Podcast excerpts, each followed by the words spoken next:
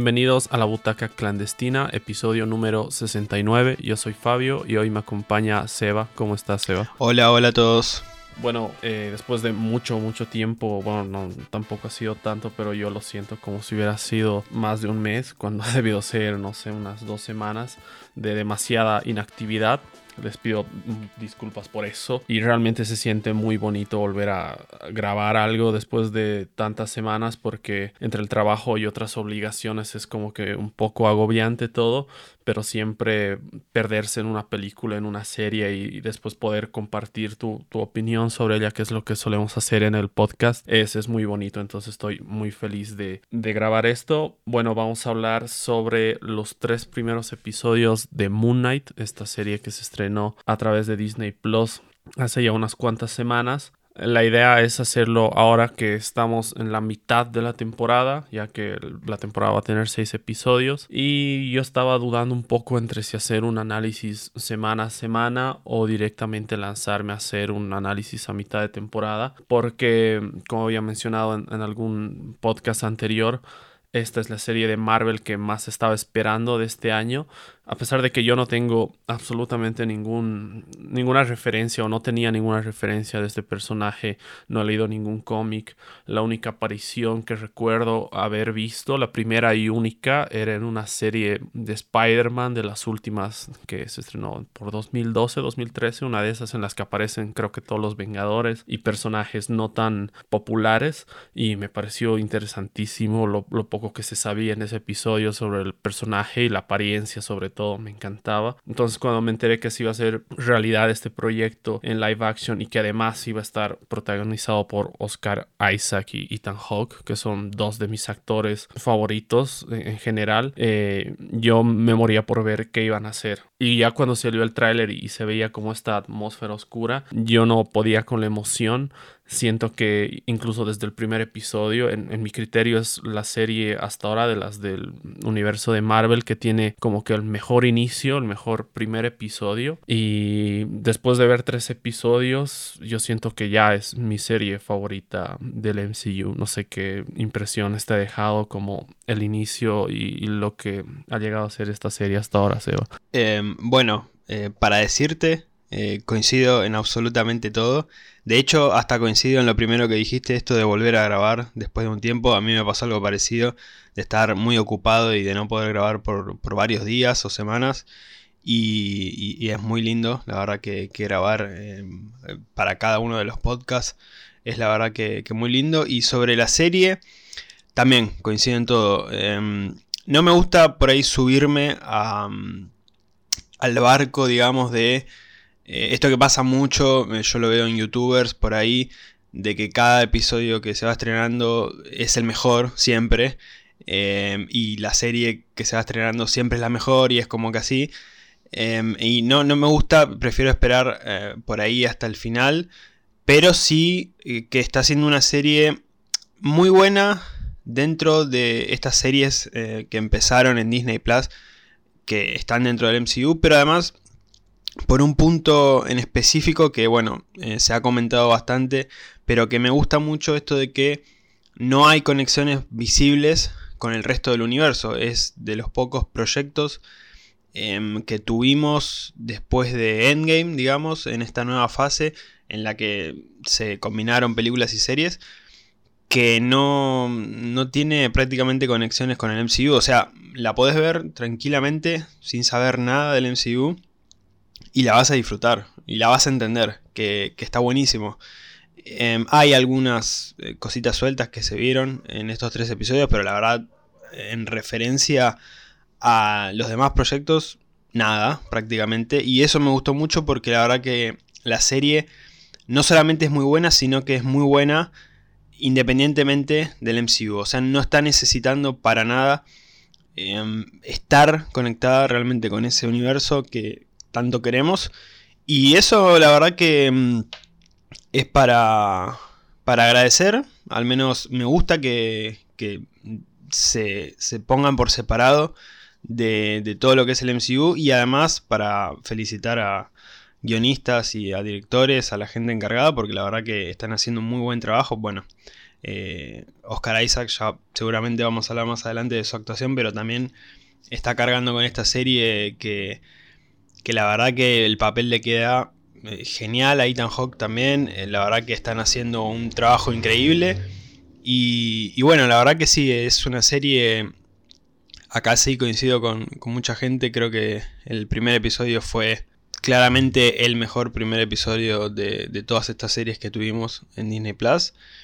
Y la verdad que está siendo hasta ahora una muy buena serie. Vamos a ver qué pasa en esta segunda mitad de temporada. Es una serie bastante cortita, eh, pero siento que, va a estar muy muy bien. Hasta ahora me, está gustando mucho, así que bueno, ansioso por, por ver lo, que, lo que falta de, de, Moon Knight. Sí, has tocado unos puntos que me parecen muy importantes, que son que todas las series del MCU que hemos tenido tenían como este valor agregado de que las podías ver sin saber absolutamente nada y que aparte trataban de innovar en la narrativa o en, la, o en el tono o en explorar cosas que no se habían hecho antes en las películas. Eh, como la visión teníamos una estructura de historia muy innovadora, nunca antes vista, digamos, en, lo que es Marvel. Lo mismo creo que con Loki, Falcon and the Winter Soldier quizás es la que está un poco más pegada al, universo y no se desprende tanto, pero todas tenían como algo eh, que las hacía muy, muy especiales. Y Moon Knight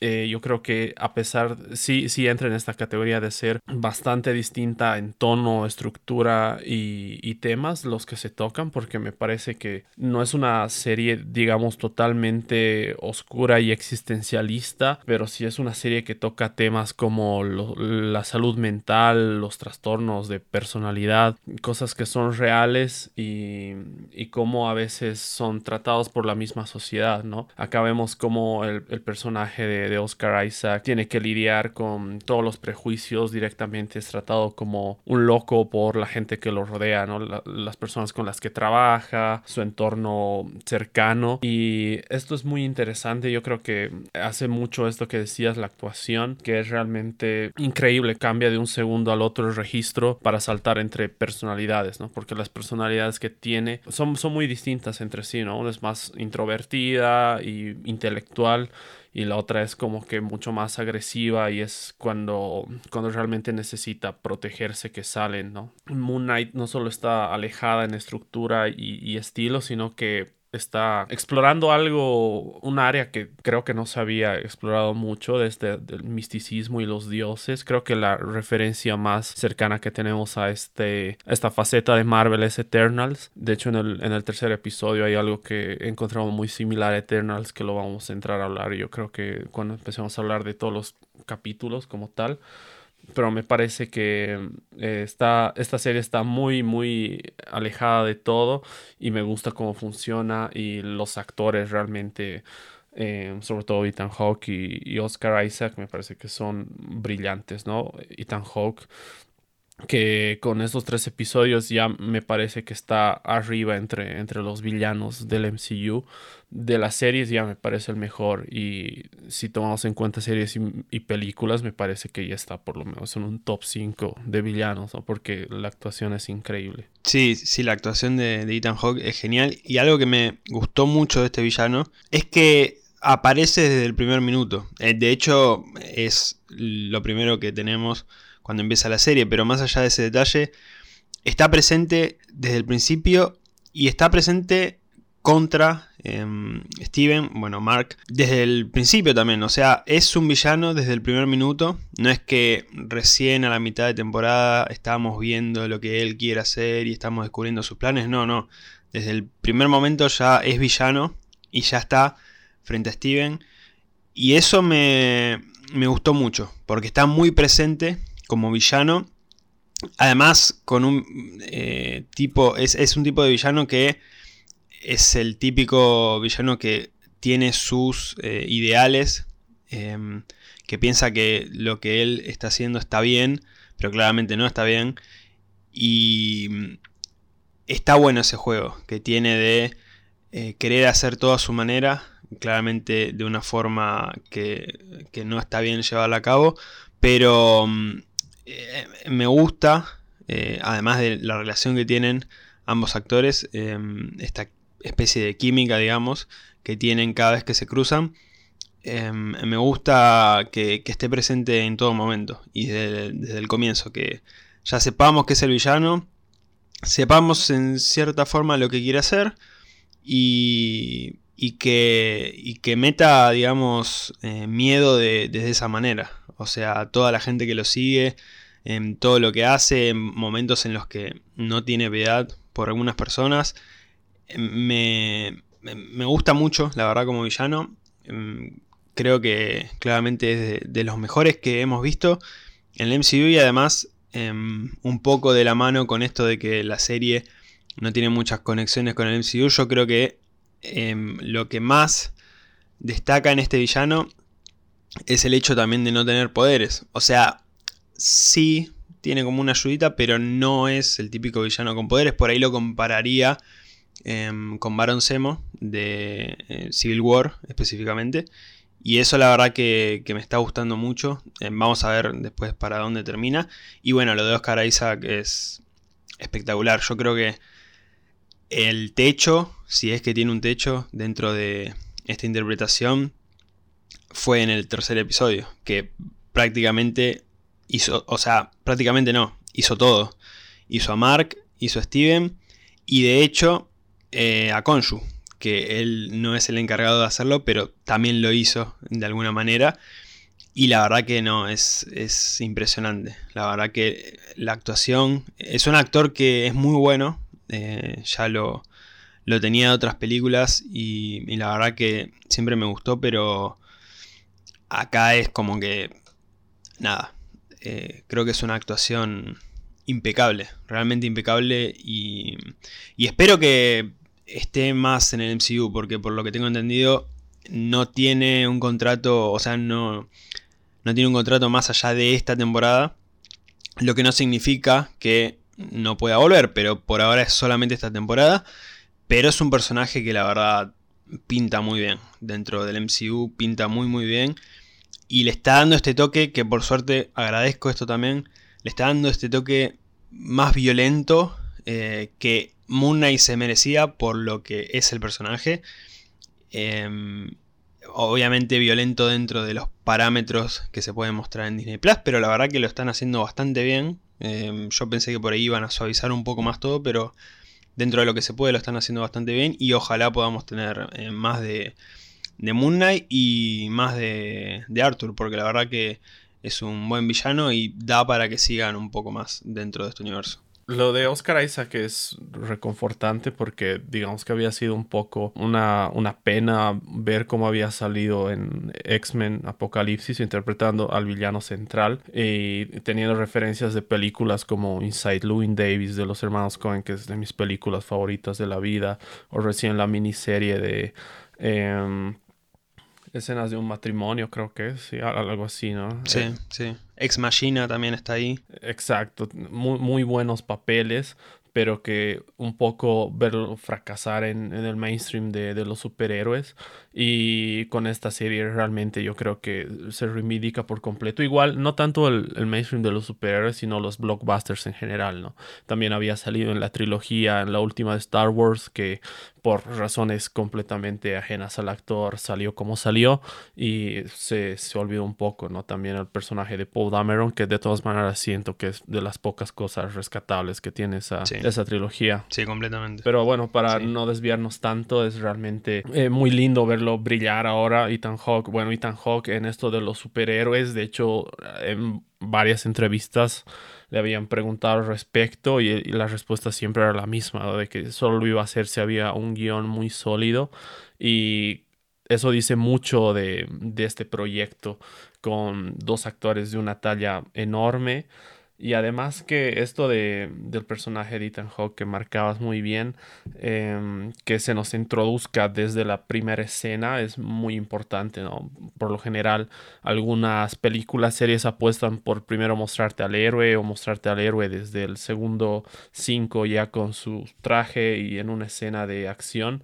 Esto es algo que un poco estoy repitiendo que decía en el podcast de Batman, pero me parece un acierto cuando hay como una construcción previa antes de ver al, eh, personaje adoptar su alter ego como vigilante, ¿no? Y esto pasa en el primer episodio de Moon Knight, eh, pasa con el villano que si bien vemos los métodos que tiene, la manera en la que se pone vidrios en los calzados y después que sin necesidad de hacer un, escena gore con el sonido y todo es una eh, escena que te eriza la piel, ¿no? Que es como que, ah, y al mismo tiempo hay como esta aura de misticismo porque ves que va caminando entre la gente y la gente lo tiene como una deidad y tú no entiendes por qué, Y luego de, empiezas a ver estos ciertos poderes que tiene. Pero como marcabas bien, eh, la, característica que lo hace tan temible no es tanto el poder, sino que es un, es un villano muy persuasivo, ¿no? Es un villano muy elocuente. casi siempre resuelve sus problemas hablando y, y eso pasa en el tercer episodio, por ejemplo, cuando convocan este este juicio y él termina convenciendo a los dioses de que tienes razón simplemente hablando y nada más. Y yo creo que por eso la interpretación de Ethan Hawke brilla tanto. después, quizás algo que no hemos hablado todavía es, no sé, los efectos especiales que me parecen increíbles. Como está representado el traje de, de Moon Knight y tiene todas estas variaciones dependiendo de qué personalidad está a cargo del cuerpo. Me parece un, un detalle muy increíble. Y nada, el traje desde los trailers ya me parecía alucinante. Y es como que siempre aparece casi, casi siempre al final de los episodios. Y me gusta eso porque yo creo que hace que sean más especiales estas secuencias de acción que tienen una coreografía increíble. La música, igual, la música me parece que es alucinante. Cuando se suelen tocar e, estas estéticas muy marcadas de, culturas, ya sean asiáticas, orientales o africanas, a veces se suele caer en, lo estereotípico y, ponerte lo que, eh, lo que más suena, ¿no? Pero en este caso, me parece que es muy, muy inteligente cómo se usa la música. Y en el tercer episodio tiene un brillo increíble, ¿no? La, la secuencia inicial de los créditos de Marvel empieza con una canción que es así, que tiene como un beat medio electrónico, pero al mismo tiempo esta, esta esencia del, del lugar donde desarrolla, que es el Cairo. Y en la secuencia de acción de Mark Spector, igual brilla un montón la música, ¿no? En, en, los primeros episodios, en los primeros dos sí también he notado como cosas interesantes de la música, pero en este último ya me parece que es como que destaca cada vez más. Sí, la verdad que es una muy linda banda sonora. La hicieron bastante característica, eso también eh, estoy de acuerdo, es como que buscaron, digamos, hacerlo eh, más parecido a lo que es una música eh, más egipcia, si se quiere. Em, y eso está bueno, o sea, no fueron por ahí por lo más obvio que te podría sonar, pero em, la verdad que está, está, está muy bien y recuerdo por ahí el final del primer episodio cuando vemos por primera vez a Moon Knight, digamos a Mark Spector transformado, ya con el traje, que ahí es como que la banda sonora acompaña muy bien esa escena, que es una escena espectacular, y creo que eh, también está aplicada en buenos momentos. Em, el tema de la banda sonora, eh, lo del traje también me encanta, me encanta cómo aparece el traje, es algo genial porque, de hecho, hace poco, eh, no recuerdo si lo vi en un video, lo leí por ahí, que la escena, si no me equivoco, fue el segundo episodio en la que pelea con el chacal, en donde está en la calle, que primero está como Mr. Knight y después pasa como, eh, como Moon Knight, se inspiraron en Iron Man en Infinity War, cuando está con la nanotecnología que hace aparecer el traje de a poquito. Em, y me gustó mucho, la verdad, ese detalle de que se hayan inspirado en, en esa escena. Pero la verdad que le queda muy bien eh, la aparición con, eh, con todo el traje de a poco. Eh, la verdad que esa transformación es dentro de todo original porque hasta ahora, más allá de esto de Iron Man, no lo hemos visto en otros personajes. Así que eh, me gusta. Además, también va de la mano con esto de que, bueno, Konshu de alguna manera toma el poder. Entonces es como que está siendo poseído. Y, eso se referencia muy bien en, el traje. Y algo de lo que me di cuenta en el tercer episodio, que tenemos una persecución y una pelea a la luz del día eh, bastante extensa en, el episodio, es que hasta ahora no vimos a Moon Knight eh, de día, que es algo que, o sea, podría parecer obvio, es el Caballero Luna, pero después me puse a pensar, che, ¿podrá aparecer de día? Eh, o solamente, eh, digamos, es un justiciero nocturno. Me quedé con ese detalle que la verdad que me gustó. Obviamente le queda mejor aparecer de noche, claramente. Pero nada, lo del traje, muy bueno. La verdad que me gusta mucho el, efecto que tiene. Por ahí no me gustan tanto algunas cositas de efectos en cuanto a otros aspectos. No el traje, el traje me parece muy bien. Los trajes pero por ahí en algunas escenas se nota como el croma de fondo y, esas cositas. Pero bueno, em, también en estos proyectos, por ahí también pasaba un poco con Hawkeye, hay que entender que no estamos viendo una película, es el presupuesto de una serie y bueno, tampoco es tan desastroso. O sea, son pequeños detalles, pero la verdad que en general, en cuanto a estos aspectos técnicos, em, está muy bien la serie. Sí, esto que apuntabas muy bien, sea como que es poseído por el traje, ¿no? Por cómo ves que, que las vendas empiezan a envolverlo. También hay como que varias escenas en los tres episodios que se sienten como sacadas de un thriller o de una película de terror, ¿no? Los primeros encuentros que tiene Steven con, con Gonshu eh, están muy bien pensados como, como secuencias de thriller o, de terror y por eso me parece que es tan distinta a, muchas cosas que hemos visto en el MCU. La proximidad que tiene con eh, series como Daredevil o Punisher que ahora ya van a estar como que canonizadas dentro de este mismo universo. Eh, me parece intrigante, ¿no? Tú mismo decías, es como que la serie más eh, violenta sin llegar a ser clasificación R de, de Marvel, porque ves sangre en, ciertos parámetros dentro de lo que se puede eh, en, en este tipo de plataformas, pero me parece que dentro de todo es una serie muy interesante y que también juega, sobre todo en el primer episodio, notaba esto con meterte en la cabeza del personaje, ¿no? Eh, saltar entre líneas temporales, estar un poco desorientado. Yo recuerdo en el primer episodio estar casi tan desorientado como el protagonista y yo creo que ese es un mérito muy grande del montaje, de la música, de la fotografía, en fin, de todo lo que ya habíamos mencionado, las actuaciones también. Entonces, ser tan inmersiva y a la vez con, con tantas cosas propositivas respecto a todo lo que hemos visto en Marvel. Me parece que le hacen una, serie muy, muy interesante. No sé qué vayamos a ver en los próximos tres episodios, pero a pesar de todo, me sigo arriesgando a decir que es mi favorita del MCU. Y ya está casi, bueno, no, no puedo decir que me gusta casi tanto como Daredevil, que tiene tres temporadas y es, digamos que mi serie favorita sobre un personaje de Marvel que se haya hecho, pero que se acerque mucho en el tono. Eh, me ilusiona que, se puedan encontrar en un futuro estos personajes. Sí, la verdad que sería, sería hermoso ver em, a Daredevil y a, y a Moon Knight. Ojalá pase. Bueno, eh, Daredevil técnicamente ya es parte del MCU. Habrá que ver si las tres temporadas pasan a ser canon. Eh, no sé bien en qué quedó eso, pero parece que sí. Bueno, habrá que ver, pero ojalá sí se, encuentren estos personajes. Em, y la verdad que eh, espero para lo que queda de temporada. Sé que es algo que, digamos, de alguna manera celebré esto de que no tenga conexiones con el MCU y que sea una serie bastante independiente, pero me gustaría que haya alguna conexión un poco más pesada en algún sentido y que conecte con, todo lo que viene. Más que nada porque hay un detalle de estos dioses em, que se reúnen en el tercer episodio.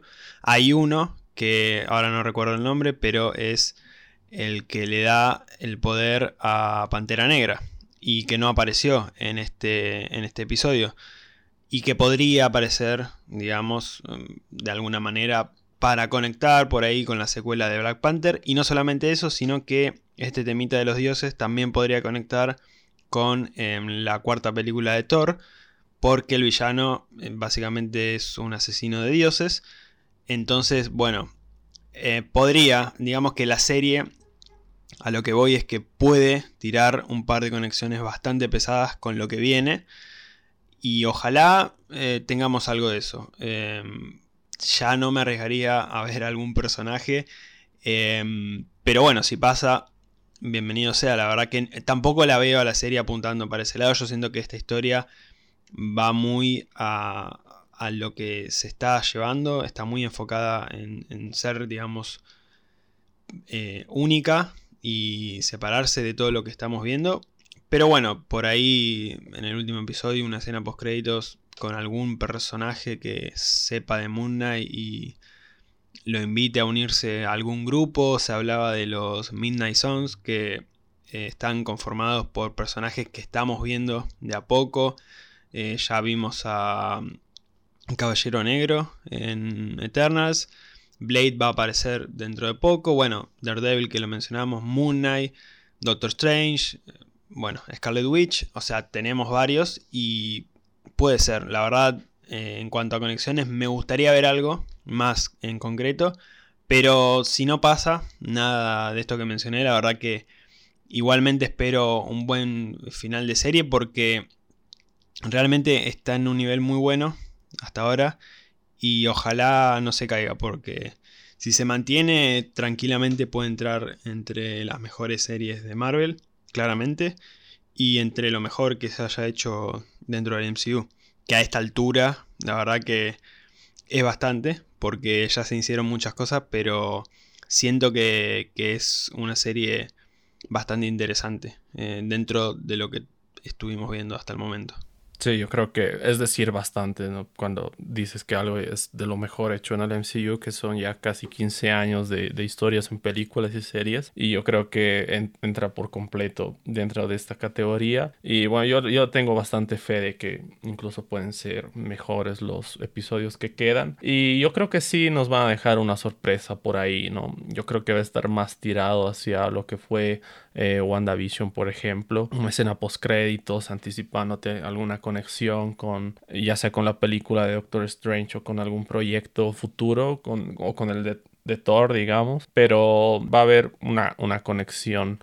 Em, no esperaría tampoco el cameo de algún personaje. Ya si aparece un Daredevil, yo, yo me vuelvo loco, pero no creo que vaya a suceder. Y está bien. Ahora, respecto a si puede que haya material para una segunda temporada, yo creo que sí y quizás sea hasta una serie autoconclusiva o miniserie y después no sé se hagan cameos en, en otros proyectos de Marvel, pero la verdad a mí me gustaría que, que tenga mucho mucho más tiempo esta serie porque por todo lo que mencionaba eh, me ha encantado la verdad y estoy ya esperando el próximo episodio la, la siguiente semana. Y bueno vamos a hacer un cálculo un episodio cuando los siguientes tres episodios. Eh, desde ya, Seb, estás invitado. Y bueno, gracias por eh, pasarte una vez más por el programa. Deja tus redes por aquí para que la gente vaya a escuchar tu podcast. Dale, em, muchas gracias de nuevo por la invitación. La verdad que tenía ganas de hablar de esta serie. En, en mi podcast todavía no lo hice. Voy a esperar a que termine, así que Em, tenía ganas de mencionar algunas cosas y la verdad que, me gustó mucho hablar de, de Moon Knight. Y bueno, em, estaremos juntándonos de vuelta para hablar ya del final de la serie. Ojalá alguna de las cosas que hemos mencionado acá se cumplan y, las estaremos comentando, ya sea que hayan pasado o no. Em, bueno, me pueden seguir en las redes del podcast, arroba después de otra función podcast. Ahí en la bio tienen un link que los va a llevar a los demás enlaces para escucharme en Spotify, en YouTube y todo lo demás que hago. Así que bueno, eh, pueden ir ahí para seguirme y nada más. Y bueno, este fue nuestro episodio dedicado a la primera mitad de temporada de Moon Knight. Gracias por escucharnos y hasta la próxima.